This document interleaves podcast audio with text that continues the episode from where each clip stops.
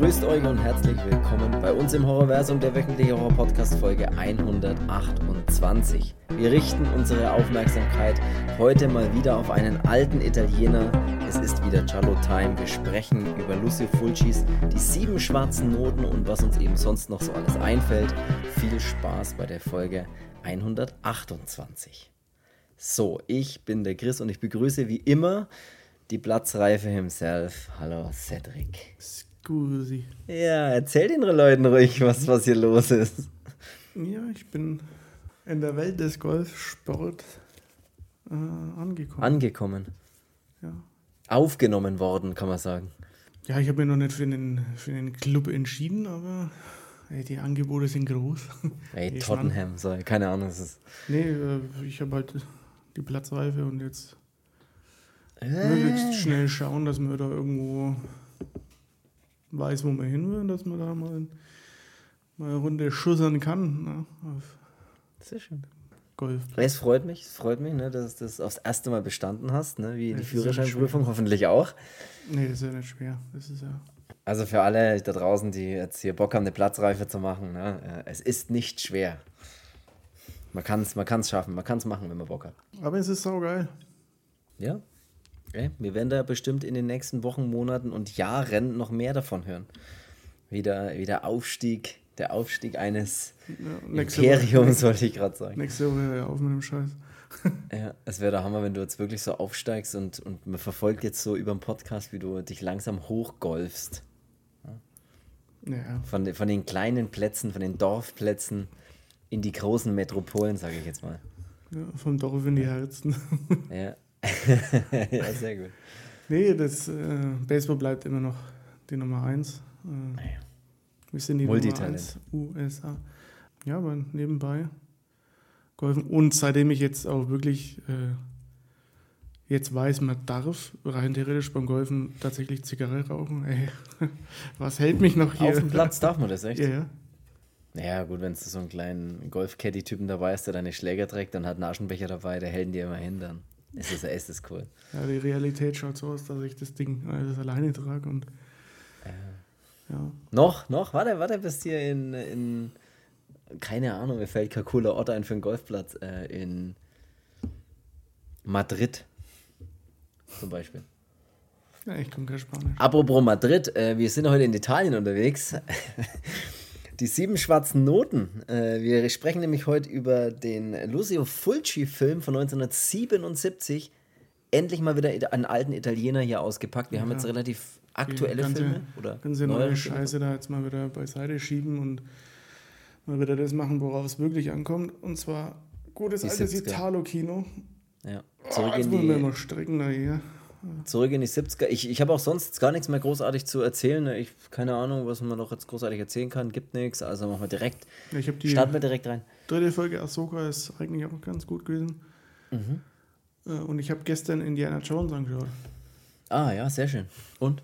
Äh, Indian der Jones noch oder oder ist es ein würdiger Abgang? Ist ja so der letzte, ne? Haben sie gesagt, ne? Mit ihm, oder? Ja, also gut, ich meine, Harrison Ford ist jetzt äh, 80 oder so, oder 81 sogar, glaube ich, Mhm. keine Ahnung. Ähm, dass da jetzt nicht mehr viel passieren wird, das ist klar, aber ich werde mir irgendwann nochmal anschauen, aber ich fand den jetzt für das erste Mal schauen, fand ich den jetzt gar nicht, gar nicht schlecht. Also, Mhm. äh, der hat mich gut unterhalten, die Zeit. Also muss ich, muss ich sagen. Und so wenig Screentime hat er gar nicht. Ja, wie gesagt, ich habe es halt mal gehört oder so, aber selber habe ich ihn halt auch noch nicht gesehen. Also es ist halt, anfangs ist halt äh, mit dann schon CGI-Hilfe gemacht, äh, dass er halt ein junges Gesicht hat. Mhm. Und man sieht halt einen jüngeren Harrison Ford, also so wie in den damaligen Indiana Jones-Filmen, weil da ist er dann auch irgendwie, keine Ahnung, 1945 nochmal oder 44, keine Ahnung, halt, Mhm. als es nochmal gegen die Nazis geht. Äh, Schön. fand nee, ich schaue ihn, mir auf jeden Fall auch mal irgendwann an, wenn ich mal, äh, cool. Wenn es mal soweit ist, dann werde ich mir den auch anschauen, weil, ja, will ich ja trotzdem auch wissen, was da. Dann haben sie eben das Was? Gesicht verjüngt, so wie sie es ja auch schon mal beim, bei den ein oder anderen Star Mhm. Wars-Filmen dann gemacht haben. Aber da schaue ich drüber hinweg, weil ich bin jetzt keiner, der dann irgendwie das Heulen vom Fernseher anfängt und ja, ist mir echt, echt wurscht. Ist mir Wayne, wie die Kids auch sagen. Ne? Ja, die, die jungen Kids. Ja, sehr schön. Dann ähm, haben wir das auch erledigt. Erledigt, sage ich schon. Dann die sieben schwarzen Noten. Ne? Originaltitel Sette, Sette Note Inero. Ich habe es nicht einig, bloß letzte Folge ging anderthalb Stunden. Und ich bin eigentlich ein guter Fan, wenn man sich so bei einer, ein Fan davon, wenn man sich so bei einer Stunde einpendelt. Keine Ahnung warum, aber weil da wird man irgendwann unruhig wie in der Schule, ne? wenn man dann auf die Uhr schaut und denkt, oh, wann ist denn Pause? Nee, Ja, ich habe Urlaub schon alle Zeit der Welt. Noch. Ja, äh. Die sieben schwarzen Noten, Sette Notte Inero ist der Originaltitel und der Italiener, äh, der, der, das ist der italienische Titel natürlich und der internationale Titel ist The Psychic. Ein italienischer Giallo-Film, habe ich in der Einleitung schon erwähnt, aus dem Jahr 77 von Lucio Fulci. Ich sage es immer wieder, wenn wir über so große Namen sprechen, so große Regisseure. Ich werde jetzt nicht mehr aufzählen, was Lucio Fulci alles gemacht hat Was hat er gemacht? weil, weil wir das schon in älteren Folgen besprochen haben und über ihn schon mehr gesprochen haben und auch über Filme von ihm schon gesprochen haben. Also klickt euch gerne durch die älteren Folgen von uns und da werdet ihr immer wieder auf den ein oder anderen Lucio Fulci-Film stoßen. So, das ist, so viel dazu. Regisseur. So, das mehr, mehr müssen wir nicht, mehr müssen wir nicht erzählen. Ich wusste gar nicht, ob ich den Film überhaupt schon mal gesehen habe, ehrlich gesagt. Also ich habe den jetzt beim Anschauen mir gedacht, ich habe keine Ahnung, ob ich den überhaupt schon mal gesehen habe. Äh, deswegen muss ich auch sagen, kann ich vielleicht gleich mal vorwegnehmen, für mich ist das einer der besten Fulci-Filme, die ich gesehen habe von ihm. Also ich würde den unter die Top 3 von all seinen Filmen rein katapultieren. Echt? Absolut, ja. Für mich ist das ein unfassbar clever erzählter und starke, starke Geschichte und clever erzählte Geschichte vor allem Was ist auch. Gute eins? Persönlichkeiten, weiß ich jetzt nicht, will ich jetzt auch nicht drüber Was reden. ist dann die Nummer zwei? Will ich auch nicht drüber reden. Ja, unter welchen Top 3 ist er dann? Also, unter, ja, unter, vielleicht unter den unter Top den Top 3, 3, die aus fünf Filmen besteht, oder was? die ich mir noch aussuchen müsste, weil ich da auch nicht genau weiß, was da ganz oben dabei ist. Aber ich würde den wirklich, das ist das Einzige, was ich damit sagen will, ich würde den wirklich ganz weit oben hinsetzen unter seinen Top-Filmen für mich. Wirklich. Also der ist für mich echt ein unfassbar starker Film gewesen. Er hat, ungl- er hat wenig Finde ähm, ich, wirklich. Giallo-Filme grad- gemacht. Ja. Lizard in a Woman's Skin muss ich mir jetzt trotzdem irgendwann mal holen. Da habe ich immer noch äh, darauf gewartet, dass vielleicht dann doch mal eine deutsche Fassung irgendwann mal gemacht Mhm. wird oder erscheint. Und, aber ja, bis dahin bin ich schon Weltstar-Golfer, bis das mal jemand auf die Reihe kriegt. Brauchst du es eh nicht mehr. Dann Äh. brauchst du es doch nicht mehr, oder? Warum auch immer du es dann nicht mehr brauchst. Aber Den will ich aber auch jetzt unbedingt mal sehen, ähm, weil man muss ja sagen, die wenigen, die er gemacht hat, ne, wenn man jetzt hier na, der New York Ripper oder jetzt Dawn Torture Duckling oder dann Ja. eben auch die sieben schwarzen Noten, ähm, wenn man die Filme ja mal nimmt, dann muss man schon sagen, der Junge hat es schon drauf gehabt ne, in, in dem Charlo-Business. absolut. Und Also der auch schon der, Dawn Torture Duckling, da ist ja auch, das sind ja auch Lobeshymnen gesungen worden äh, von äh, Sängern wahrscheinlich, oder? Ja, und da hat ja auch Argento eigentlich nur gute, gute Worte äh, übrig gehabt. Also, was ja auch echt mein absoluter Top-Film ist. Und Der, der hat halt auch, der hat jetzt auch schon wieder so, der ist schon wieder so in sich verschachtelt, wo ich mir immer denke, so, der so ein Cello, so ein Krimi schreiben, wenn du überlegst, ja, da brauchst du ein paar Persönlichkeiten, ne, du brauchst irgendwie ein, ein Verbrechen und dann musst du das aber irgendwie gut ineinander weben, damit das ein bisschen eine interessante Geschichte ergibt. ja, Aber meiner wie Meinung nach hat er auch eine andere Erzählweise, wie es jetzt ihm, oder eine andere Herangehensweise, gerade der Film jetzt, finde ich, wie so ein klassischer Charlo. Also, wenn man da mit diesen Visionen immer hin und her springt und da würde man niemals drauf kommen, dass es am Ende nochmal, nochmal spannend wird. ja, Was ich halt null verstanden habe bei dem Film, ganz ehrlich gesagt, ich weiß nicht, ob ich einfach zu doof dafür bin oder ob ich es einfach nicht verstanden habe oder ob du es verstanden also hast. entweder Ich bist verstehe den Anfang des Films Augen nicht. oder einfach nur blöd. Ich verstehe den Anfang des Films nicht. Ich verstehe nicht, warum wir am Anfang sehen wir Dover, England, zw- 12. Oktober 59 um 11.45 Uhr. Wir sehen da eine junge Frau, wie sie mit ihrem Auto durch die Gegend fährt und an einer Klippe stehen bleibt, die Aussicht genießt und von der Klippe dann runterspringt und sich selbst suizidiert. So. Dort schlägt dann ihr Gesicht so auf, wie wir das aus den italienischen Filmen immer schön kennen, wenn so Ja, das das, ja Gesicht. bei, das hat er ja bei, Felsen bei. Stone Torture Duckling auch schon verwendet, das als der Pfarrer dann am Ende Genau. dann runter. Und zeitgleich in Florenz, Italien, auch 12. Oktober, auch 1959, auch 11.45 Uhr. Ja, das Dort ist- schreit dann ein kleines Kind nämlich, nein, Mami, tu es nicht, so Ja, das, ungefähr. ist, und das ist sie. aber- das ist ja die äh, Valencia, wollte ich jetzt schon sagen, Virginia. Äh, also ist die, Gut, also, der Tabakname. also ist die Virginia das kleine Mädchen, was in der Zeit in Florenz praktisch Ja. hell sieht, das zur gleichen Zeit in England sich Ihre ihre Mutter? Mutter umbringt. genau. Ja. Okay, gut. Das Man sagt ja das dann auch, äh, in dem Film wird es ja dann auch irgendwann mal thematisiert, dass er ja, ähm, dass er ja sagen, ähm, dass sie auch behauptet hat, dass sie damals gesehen hat, wie ihre Mutter sich in den Tod gestürzt hat. Ja, jetzt wo du es sagst, aber ich habe die, ich hab diese Verbindung da nicht mehr hingebaut, weil das irgendwie nie wieder Thema war, dann so, also gefühlt und außer tatsächlich stimmt, dass wir mal kurz drüber gesprochen haben. Aber die Verbindung habe ich zum Beispiel nicht gemacht, aber gut, ähm, dann habe ich das auch geklärt. Dann ist sie das also als Kind. Okay, dann wissen wir das auch. Also so, so ähm, wissen wir im Film schon, dass sie als Kind schon die Fähigkeit hat, was zu sehen vielleicht, ne? So. Und dann kommt er auch gleich nach dieser, nach dieser Szene, die ich nicht verstanden habe, aber jetzt natürlich voll mit einsteigt. Dann sehen wir den Cast und wir sehen den Filmtitel eingeblendet und dann sehen wir, wie eine Frau, die auch die, äh, wie heißt sie denn wieder? Die Virginia, ich den Namen tue mir echt schwer, die Virginia mit ihrem Denk Mann, einfach mit an ihrem, Tabak. Virginia ist doch auch so, Virginia Blend oder so ist doch auch so ein ich denke an West Virginia, Mountain Mama. So, äh, Virginia und ihr Mann Francesco, die beiden, die Duccis nenne ich es jetzt gern mal, die sind nämlich dann unterwegs in einem Auto und Mal ganz kurz, bevor ich es auch wieder vergesse, der, äh, Ja. in dem Film der ähm, Emilio Rospini, äh, ja, italienisch, ja, da muss es immer mit einem I enden, dann ist Ja, es italienisch. Ähm, der sieht ein bisschen, also der hat ein bisschen Ähnlichkeit mit Harvey Keitel, finde ich. Pini, wer, wer, wer? Das ist der. Ach so, der, der Professor dann, meinst du? Ne, das ist, ja, das ist der, der wo da in der Kirche so, der dann da dem mal Schnauzer. runterfällt, ja. Ja, der Schnauzermann, ja. Finde ich ein bisschen so eine italienische Version von so einem Harvey Keitel. Den, Was ja, ich musste, ich musste auch an irgend, ich musste auch an irgendjemanden denken, aber ich weiß nicht mal, an wen ich denken musste. Ich glaube, ich musste an irgendjemand anders denken, aber ich weiß Harvey nicht. Keitel ist der, Kann sein. der bei From Dusk Till Dawn den Mhm. Camper fährt. Der Vater von dem. Ja, habe ja, habe jetzt, ich habe an irgendjemand anders gedacht, aber ich weiß es nicht mehr. Der kam mir auch ein bisschen bekannt vor, aber vielleicht, ich weiß nicht, ob ich den, den glaube ich, meine ich nicht, aber Vielleicht dein Nachbar. nein, der war es nicht. Aber wir, ähm, Vielleicht dessen die, Nachbar.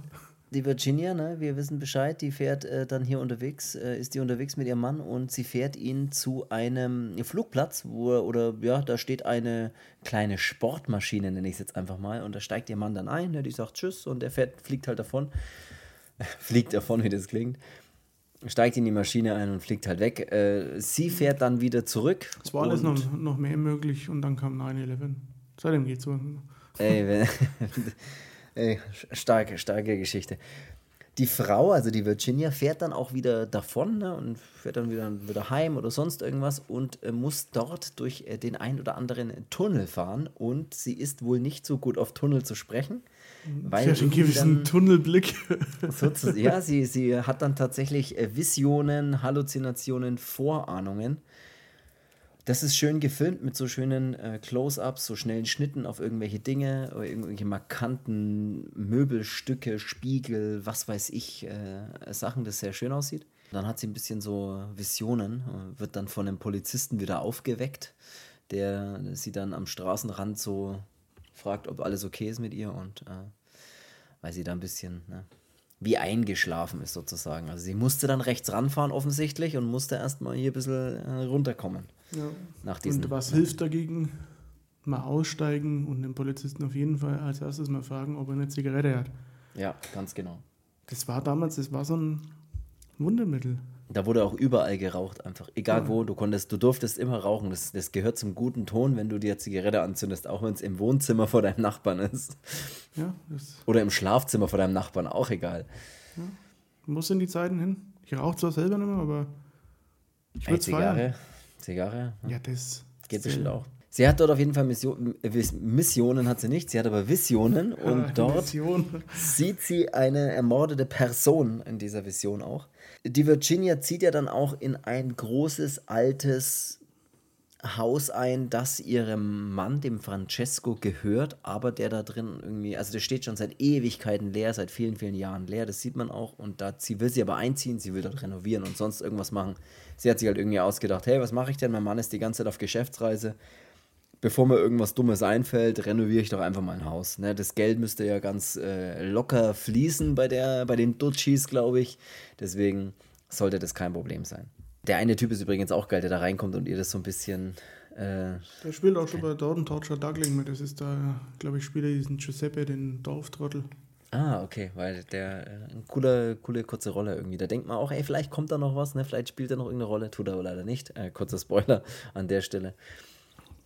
Und sie möchte da ja großartig Dinge machen und es hat dann auch in diesem Kaltes, Haus wieder, Vis wieder Visionen und da sieht sie auch was sieht sie denn da? Sie sieht so eine knallrote Stehlampe und äh, diesen Spiegel, der, ähm, den sie in den Visionen auch gesehen hat. Allerdings ist er da kaputt in ihren Visionen und da ist er halt noch ganz und so ein Sideboard, so ein ganz markantes, sieht sie auch.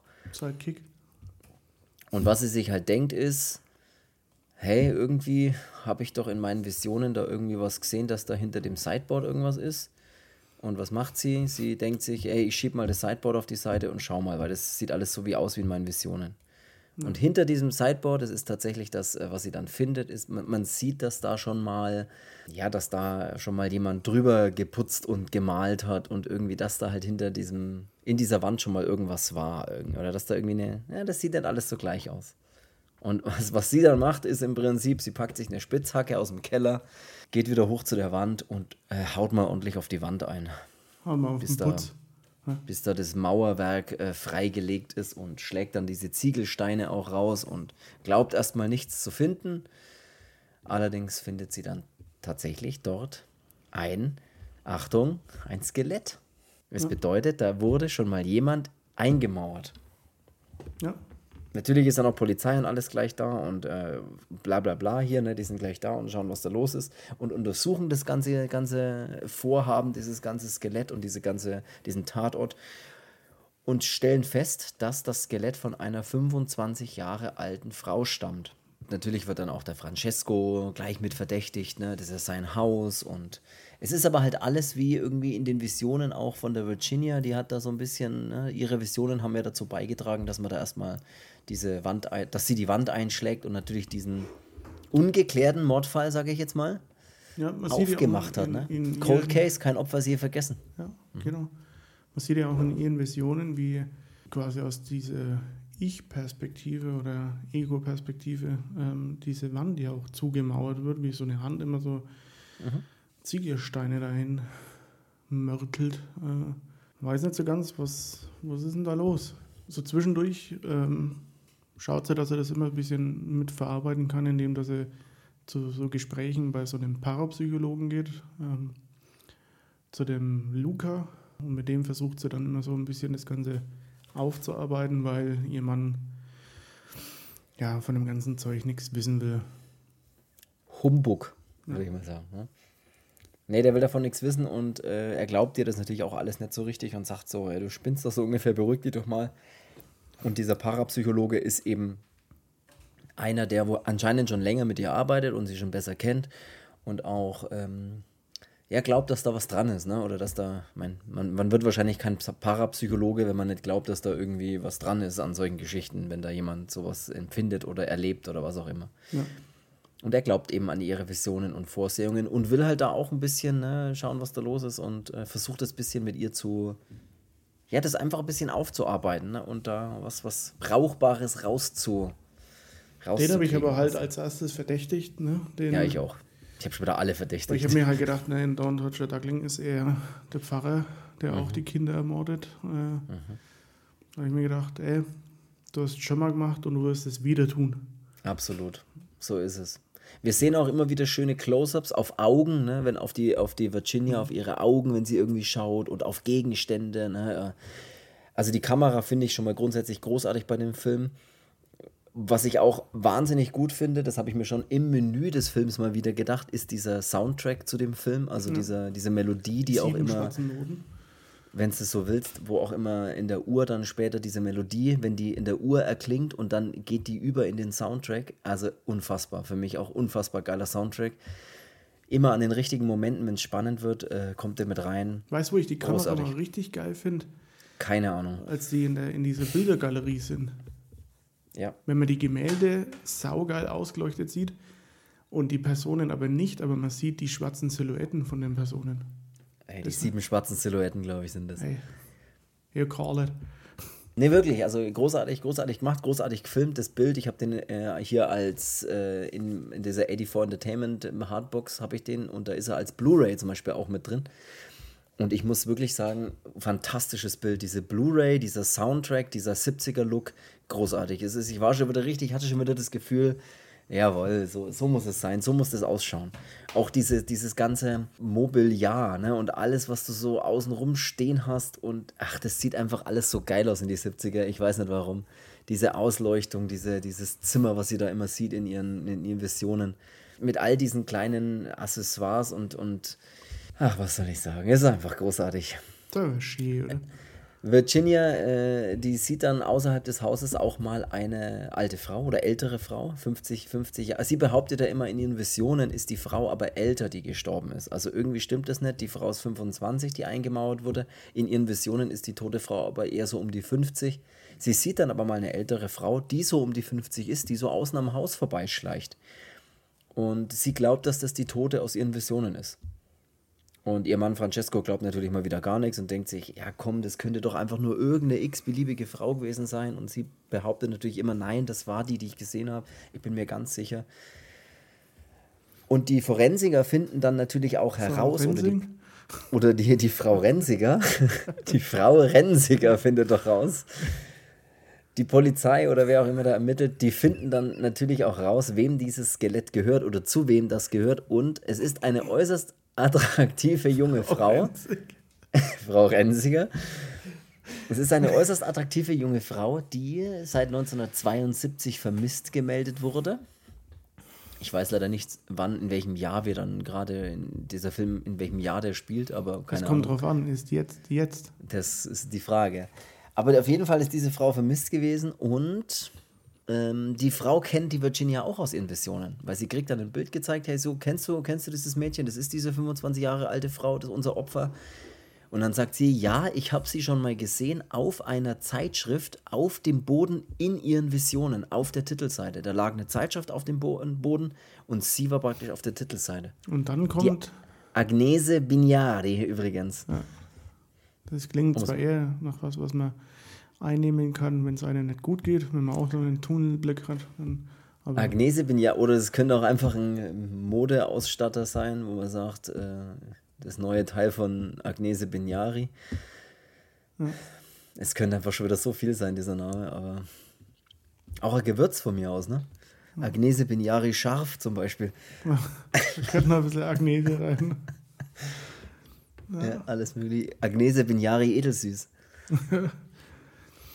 Auf jeden Fall ähm, wird dann der Mann gefragt, ob er auch schon mal Agnese hatte. Äh, nee, und er sagt, ja, er hatte sie schon mal. Ja, ob, ob er sie kennt und man denkt dann, der, der weiß doch nicht mal, wo er heute Morgen hingeschissen hat und sagt dann aber, ja, er kennt sie. Und dann denkt man sich, oh, Limmel, Alter, verdächtig, du warst. Verdächtig, alle verdächtig. Ich habe sogar die Polizisten verdächtigt, aber das ist ein anderes Thema. Ich hab, später habe ich wirklich gedacht, die wollen irgendwas vertuschen oder sowas. Dieser eine Typ, der habe ich gedacht, der will irgendwas vertuschen, dass der mit drin steckt. Ich, ich war wirklich, ich war schon wieder so drin in diesem, in diesem Teil. Aber ja, er sagte, er war, nicht, er war mit ihr zusammen, sagte er sogar, aber er, er hat es Virginia nie erzählt.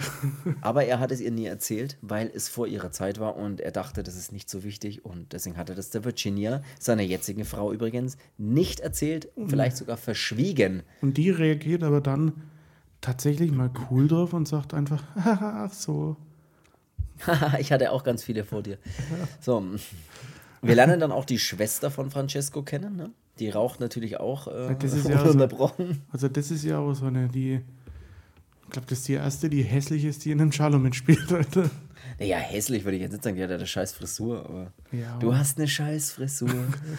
Naja, die war jetzt echt so die hätten wir mit Photoshop schon noch ein bisschen aufmöbeln können. Ja, da hätten wir noch die eine oder andere. Aber sie raucht eine ganz bestimmte Marke und auch diese Marke, ne, ich weiß nicht, wie die heißt und die Marke heißt nicht Virginia, sondern die Marke heißt keine Ahnung. Magnesium. Aber die Marke, die sie raucht, die hat praktisch die Virginia auch in ihren Visionen gesehen, weil da sieht sie immer so eine Ziga Zigarette, die in einem Aschenbecher drin liegt und äh, da sieht man die Marke. Und das ist nämlich so eine ruhig, Zigarette was mit gelbem Papier.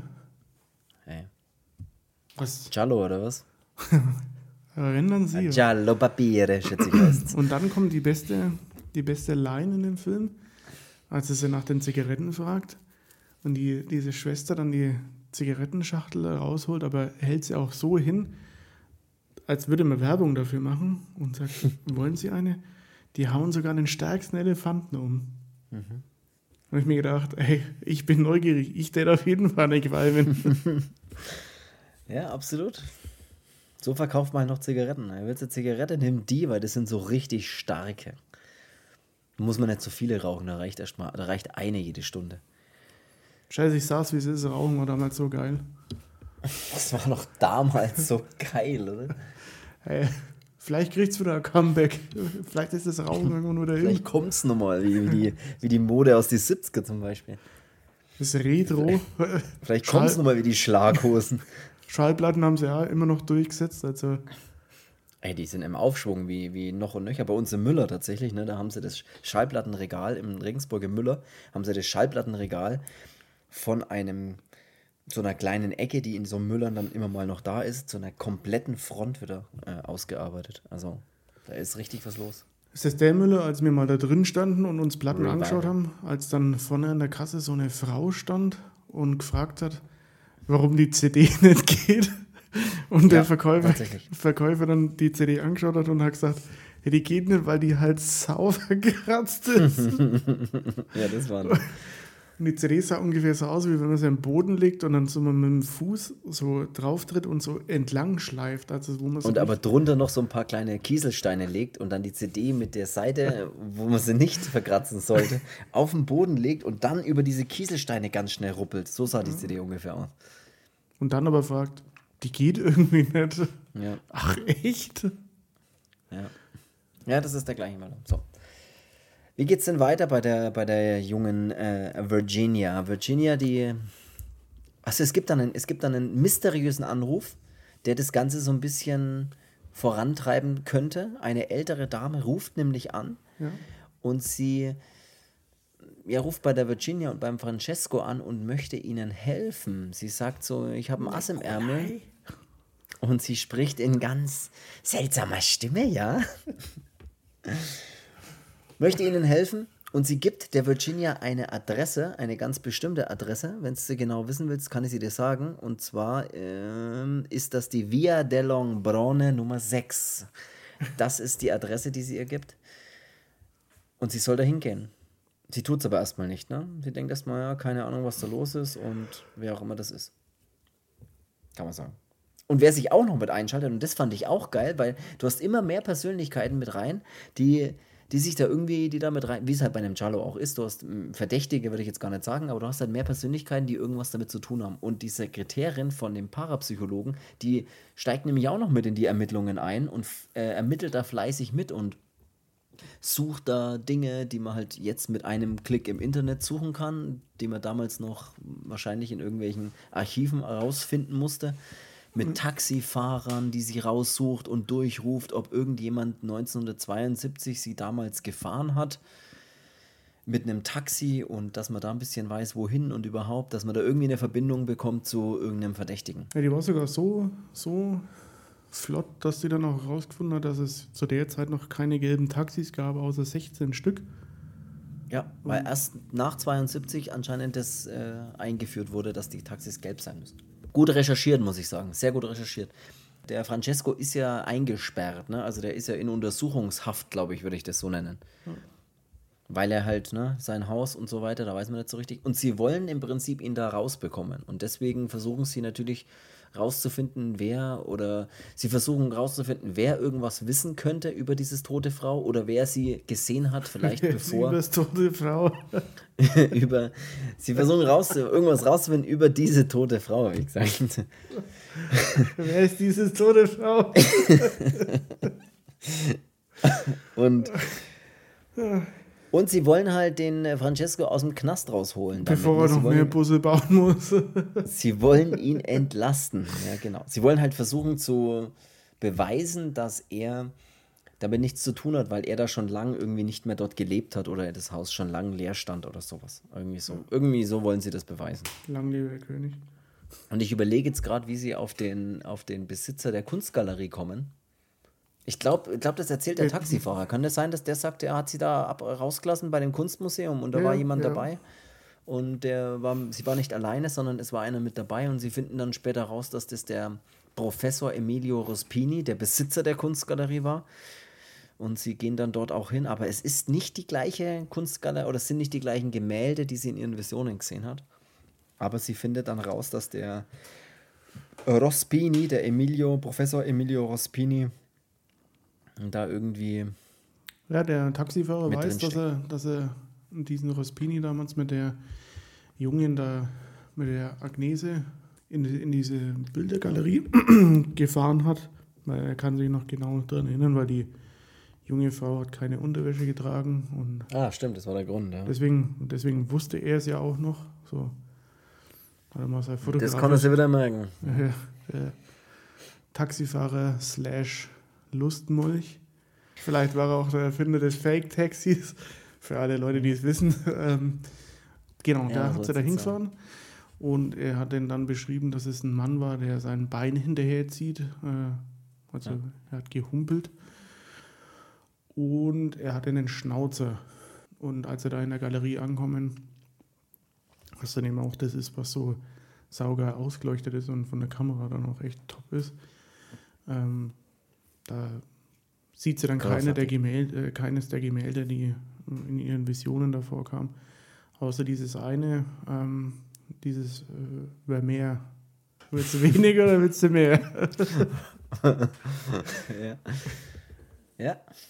Genau, das, Sollst das eine Google, was Fake Taxi ist? Na, jetzt ja auf, jetzt komm.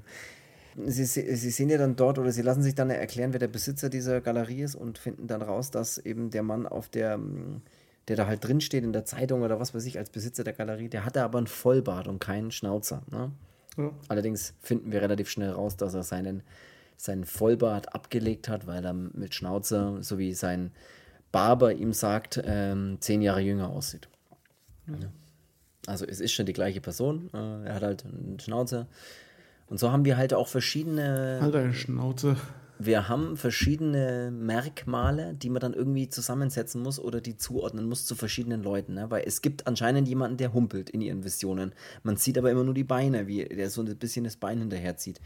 Es gibt eben diesen äh, Mann mit dem Schnauzer, wo man nicht weiß, ist es, was ist da los? Wie können die alle zusammen und wer steckt da wirklich mit drin oder ist da ja, ist da mit dabei in dieser ganzen Geschichte, ne? Oder hat damit was zu tun? Das ist halt immer die Frage. Und das fand ich echt interessant und, und stark gemacht irgendwie die ganze Zeit. Also wie sich die Geschichte so erzählt, die ist clever erzählt und clever inszeniert und verschachtelt sich immer mehr so ineinander und das fand ich äh, tatsächlich ziemlich cool, weil es taucht nämlich dann auch das Magazin zum Beispiel auf, das äh, dieses Cover von der jungen Frau zeigt, die ja eigentlich tot ist. Dieses Cover, äh, dieses Magazin finden sie jetzt aber.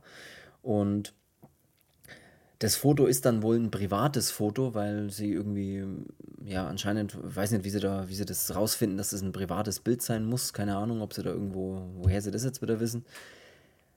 Aber sie versuchen dann den Ursprung des Bildes rauszufinden. Man erkennt dann auf dem Bild so einen, so einen Pferdekopf so ein bisschen ganz am Rand. Und dann vermuten sie, dass das natürlich dann auf einem Reiterhof gemacht wurde und dann so, so kommt immer eins zum anderen. Wir brauchen jetzt auch nicht super tief auf die Geschichte eingehen, aber so kommen wir immer wieder äh, dem ganzen Schritt näher und sie fragen wieder, also sie befragen wieder den nächsten und dann befragen sie eben dort im Stall diesen Typen und der sagt halt auch, ja, das Bild wurde hier gemacht bei uns.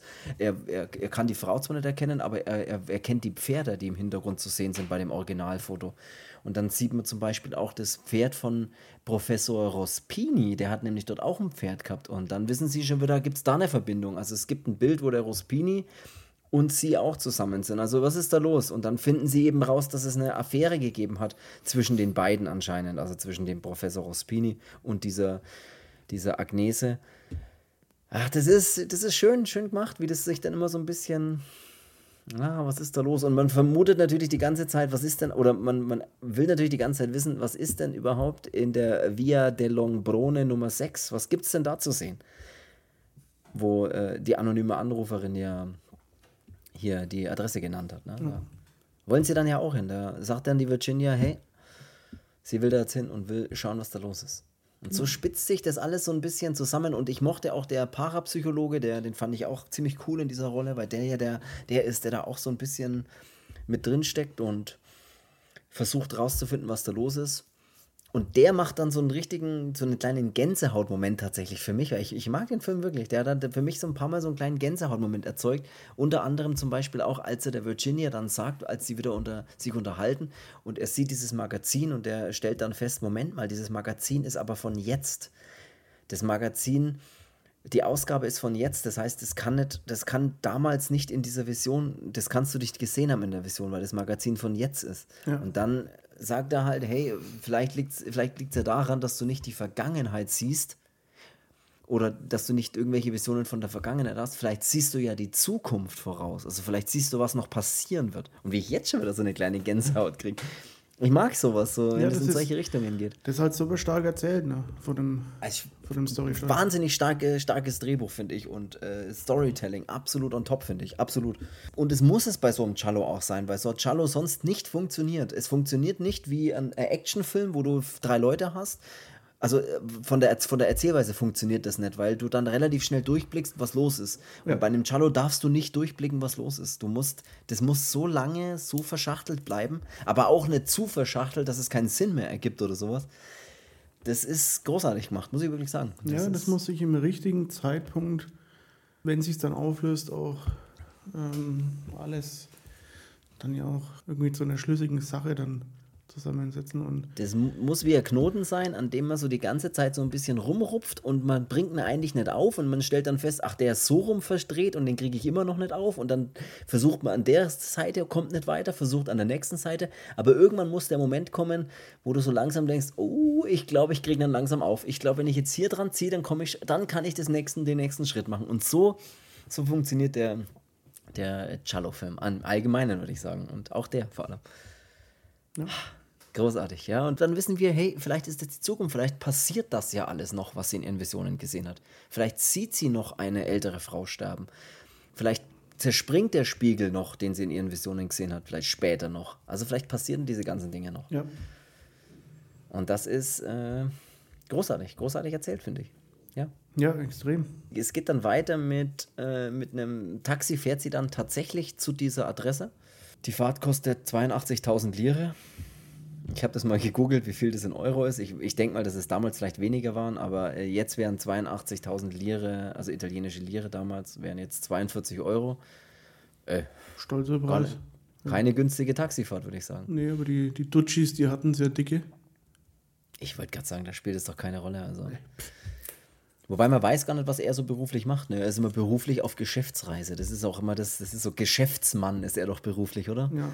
Berufsbezeichnung Geschäftsmann. Ja, das kann mal alles heißen, aber naja. Ja, sie geht dann in das Haus von dieser Adresse und wir nähern uns dann eigentlich schon zu dem letzten Drittel des Films.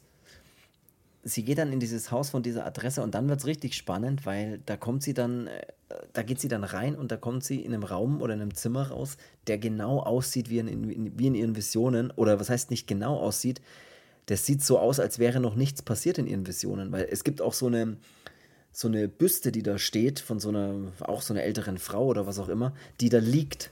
Büste, was, was lassen du? Büste. Büste. Büste.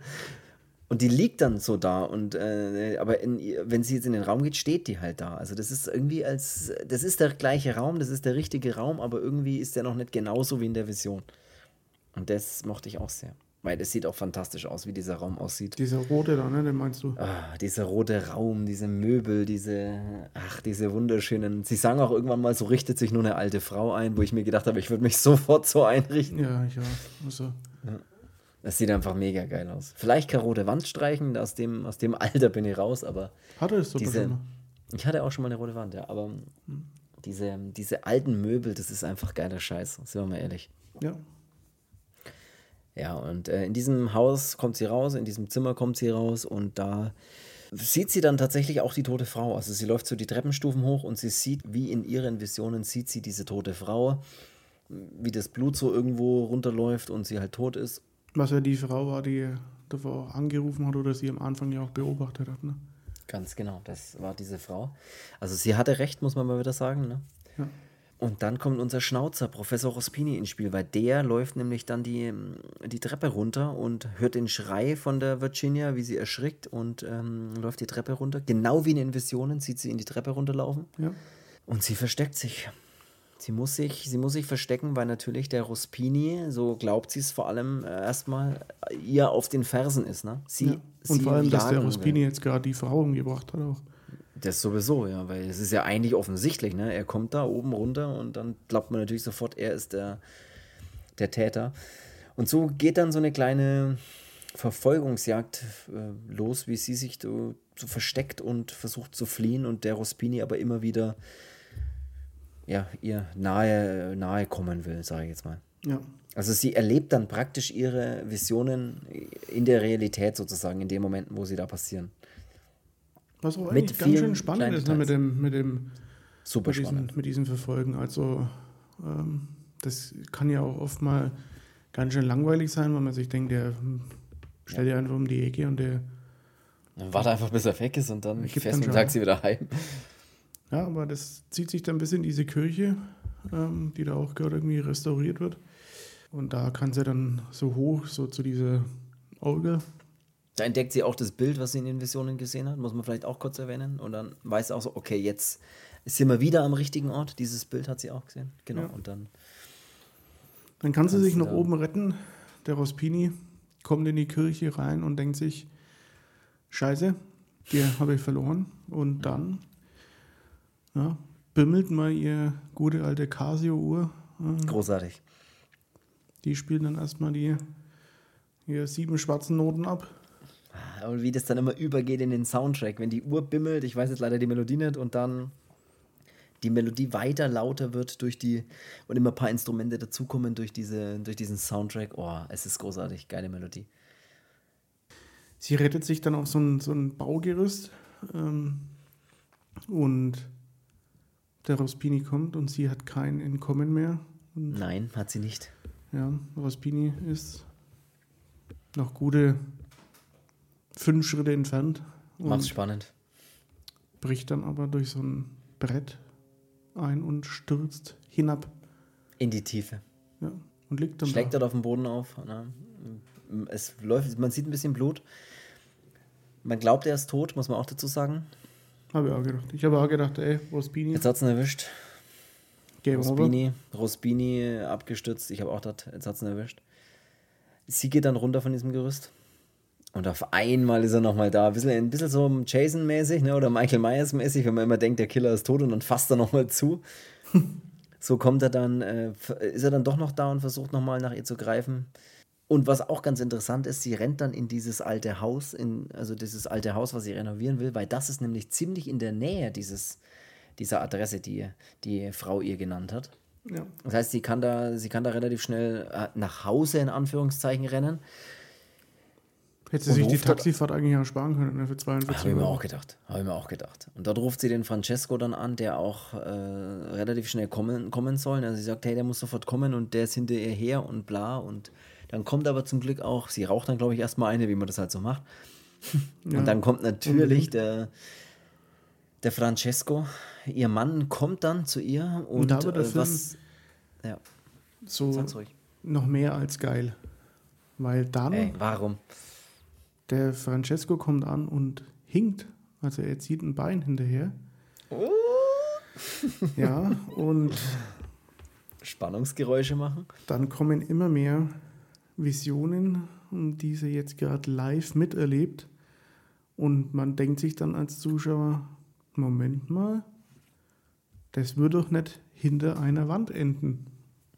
Also ich dachte mir tatsächlich am letzten Drittel schon, was ist denn, wenn sie ihre eigenen, ihren eigenen Tod sieht? Dachte ich mir dann schon mal irgendwann.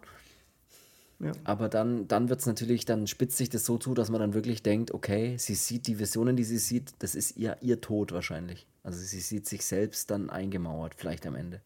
Und da, das macht der Film wirklich gut, weil der die letzten 10 Minuten, 15 Minuten, du hast es gerade erwähnt, genau diese Dinge zeigt. Äh, sie raucht diese Zigarette von dieser seltsamen Marke, von der Schwester von dem Francesco als Beruhigung, der Francesco kommt, humpelt, nimmt ihr die Zigarette ab, legt sie in den Aschenbecher, wie in den Visionen, dass diese Zigarette in, den Aschen, in dem Aschenbecher liegt. Ja, wirft dieses Magazin dann hin, was dann am Boden landet. Ja, genau. Alles, alles schließt sich, der Kreis schließt sich, alles spitzt sich zu, bis es er auch sagt, oh, du hast aber Angst, was ist denn das Problem, was ist denn los? Ich sehe doch, dass du Angst hast. Und sie versucht das noch ein bisschen zu überspielen aber es kommt am Ende auch zum, zum Kampf sozusagen. Ja, aber er findet ja den Brief. Genau, den Brief haben wir, glaube ich, gar nicht erwähnt, aber ähm, ja, ja es, es, es gibt noch so einen, so einen Brief. Ich weiß gar nicht mehr genau, was stand jetzt, was war denn der Brief? Ist auch egal, ähm, der, der Francesco schnappt sich dann so einen, einen, einen Haken, mit dem er eigentlich äh, ein Feuer. So ein Kaminwerkzeug. So, ja, so ein Kaminhaken und schnappt sich den und schlägt zu. Die Virginia kann sich nochmal wegducken, aber sie ertrifft den Spiegel. Somit haben wir auch den zersprungenen Spiegel auf einmal, wie in ihren Visionen. Und dann äh, schlägt er beherzt zu und trifft sie am Kopf. Sie geht dann äh, Knockout zu Boden und kann sich nur noch so leicht äh, die Augen offen halten und noch ein paar Dinge erkennen. Und da sieht sie dann eben auch all diese Dinge, die sie in den Visionen gesehen hat, dass sie praktisch vom Boden aus ganz leicht erkennen kann, wie jemand mit einem hinterherziehenden Bein an ihr vorbeiläuft. Und eben dieses Magazin nochmal, das so am Boden liegt. Also da haben Und wir nochmal alles schön Die Steine, die dann ähm, diese Wand äh, ja. zumauern. Ähm, ja. Und zeitgleich Weil er sie ist dann es dann, einmauert, ja der Luke, also der Parapsychologe, der bekommt dann auch einen Anruf nochmal von dem Fotografen, der das mit dem Pferd oder von dem Typen da, der. Ja, das ist Stall, Stallburschen, glaube ich. Ja. ja. Und der sagt dann eben auch, dass das Foto halt da und daher ist. Und so weiß dann er wirklich, hey, die hat wirklich die Sachen gesehen, die wo erst noch passieren. Und ja, macht sich dann auf den Weg in das Haus. Ich finde noch gut, wie er noch zwei Polizisten äh, aufmischt, einfach nur damit sie ihm folgen, weil er, er fährt dann viel zu schnell, wird dann von dem Polizisten aufgehalten, der fragt, äh, was ist los? Und dann sagt er, sie sind zu schnell gefahren und dann sagt er nur, leck mich am Arsch und verpiss dich oder sowas. fährt einfach weiter, aber er denkt sich natürlich, ich mache das mit Absicht, weil die Polizisten mir dann mit Blaulicht hinterherfahren. Das sind dann zwei Polizisten auf Motorrädern, die ihm hinterherfahren und somit kann er an diesem Haus gleich mit zwei Polizisten ankommen, zu dem er hinfahren will. Also er ist da gar nicht mehr so blöd. Erklärt dann den Polizisten, wenn sie dort sind, hey, sie müssen unbedingt in das Haus, da passiert gerade äh, da passiert gerade was. Der Plan geht auf, weil sie gehen in das Haus rein mit den Polizisten. Sie treffen auf den Francesco, der dort die Virginia schon hinter der Mauer eingemauert hat und, er und auch schon was davor geschoben hat. Ja, er erkennt dann eben auch, dass der hinkt, dass er das Bein ja. hinterherzieht. Genau also es ist alles genau so, wie sie es in der ersten Sitzung da bei ihm beschrieben hat. Ja. Er, sieht dann auch den kaputten Spiegel. Das Problem ist, sie können halt nicht viel machen, ne, weil man sieht ja, man weiß ja nicht, was los ist. Man sieht ja niemanden. Der Francesco ist ja eigentlich alleine in diesem Raum und man sieht ja niemand anders. Und die Polizisten haben halt irgendwann auch äh, keine Handhabe mehr ne, und sagen dann, okay, dann müssen sie halt wieder gehen. Ja. Und in dem Moment, wo sie dann langsam zur Tür rausgehen, kurz bevor so im letzten Moment, bevor sie rausgehen und das Licht vom Raum auch schon aus ist, dann passiert die sieben schwarzen Noten setzen nochmal ein. Die Uhr der Virginia, die eingemauert ist, fängt an, die Melodie zu spielen großartig und somit bleibt noch mal drehen sich alle noch mal um und dann ist auch einfach der Film aus. Also man ja. sieht dann einfach nicht, was passiert. Es ist einfach ein Standbild, wie es damals sowieso üblich war in den Filmen und die Credits laufen runter. Ich Großartig. vermute jetzt mal schwer, die haben dann die Mauer noch mal aufgebrochen und die Virginia hat vielleicht dann auch noch gelebt. Ich vermute, es war zu spät. Es war für alle zu spät. nee, Schmarrn. Ja. Stark, wirklich starker Film, starkes Ende, starker Cast, finde ich, schauspielerisch, große, großes Kino. Ah, ich fand, fand den Film großartig, muss ich wirklich sagen. Ich habe den angeschaut und war wirklich beeindruckt von, dem, von der Erzählweise und der cleveren Art und Weise, wie sie da, äh, wie sie den Film einfach gemacht haben. Ja. Das ist, mehr kann ich dazu nicht sagen. Weil wieder ein guter alter Fulci-Film, mit dem man nichts verkehrt macht. Nein, ganz im Gegenteil, mit dem macht man vieles richtig, wenn man den sehen will. Ihr wisst halt jetzt schon, wie er ausgeht. Das könnte ein Problem sein. Außer ihr habt die ersten zehn Minuten der Podcast-Folge angehört und habt euch dann gedacht, ui, den will ich auch sehen. Weil da haben wir, glaube ich, schon, oder da habe ich ja schon erwähnt, dass ich den zu einem sehr, sehr starken Fulci zählen würde. Ja, die Deswegen, Top 3 unter den fünf besten Filmen. Die Top 3 unter den Top 2 Fulci-Filmen. Ja. Nee, großartiger Film. Bei sowas, bei solchen Filmen ist halt nur leider schade, dass man die einfach nur einmal sehen kann. Und oder halt lange warten muss, bis man sie nochmal sehen kann. Weil man einfach sonst weiß, wie er ausgeht. Ne? Ja. Schade. Muss man jetzt zwölf Jahre warten und dann kann man sich nochmal geben. Ja. Sich davor irgendwie noch ordentlich Verstand wegsaufen, damit man hier noch ein bisschen hinterher ist. Zusammenhänge sowieso nicht verstehen kann. ja. ja. Oder den Film hey, einfach mal besoffen anschauen und mal schauen, wie ja, das dann ist. Das ist, ey, das jetzt kommen wir, jetzt kommen wir wegen einen Quatsch da rein bei dir. ich würde sagen, dann soll es das gewesen sein für diese Folge. Vielen Dank fürs Zuhören. So Schönes restliches Wochenende, äh, schöne neue nächste Woche. Und was wollte ich noch sagen? Ja, bewertet den Podcast. Das würde mich und uns sehr freuen, wenn, das, äh, wenn ihr das machen würdet. Egal, überall, wo es geht, wo man Podcasts hören kann, in eurer Podcast-App oder bei Spotify oder bei Apple iTunes oder bei Amazon Apple. Music oder bei Google Podcasts oder bei was auch immer, wo man Podcasts hören kann. Danke fürs Zuhören und wir hören uns nächste Woche am Sonntag für eine neue Folge. Dann würde ich sagen, soll es das gewesen sein und bis zum nächsten Mal. Bis dahin. Schaut ja. italienische Giallo-Filme bis dahin. Ja, und bleibt tschüss. fresh. Ja. ja. Ciao. Bella. Um das mal mit einem italienischen Wort zu beenden. Tschüss. Bambini.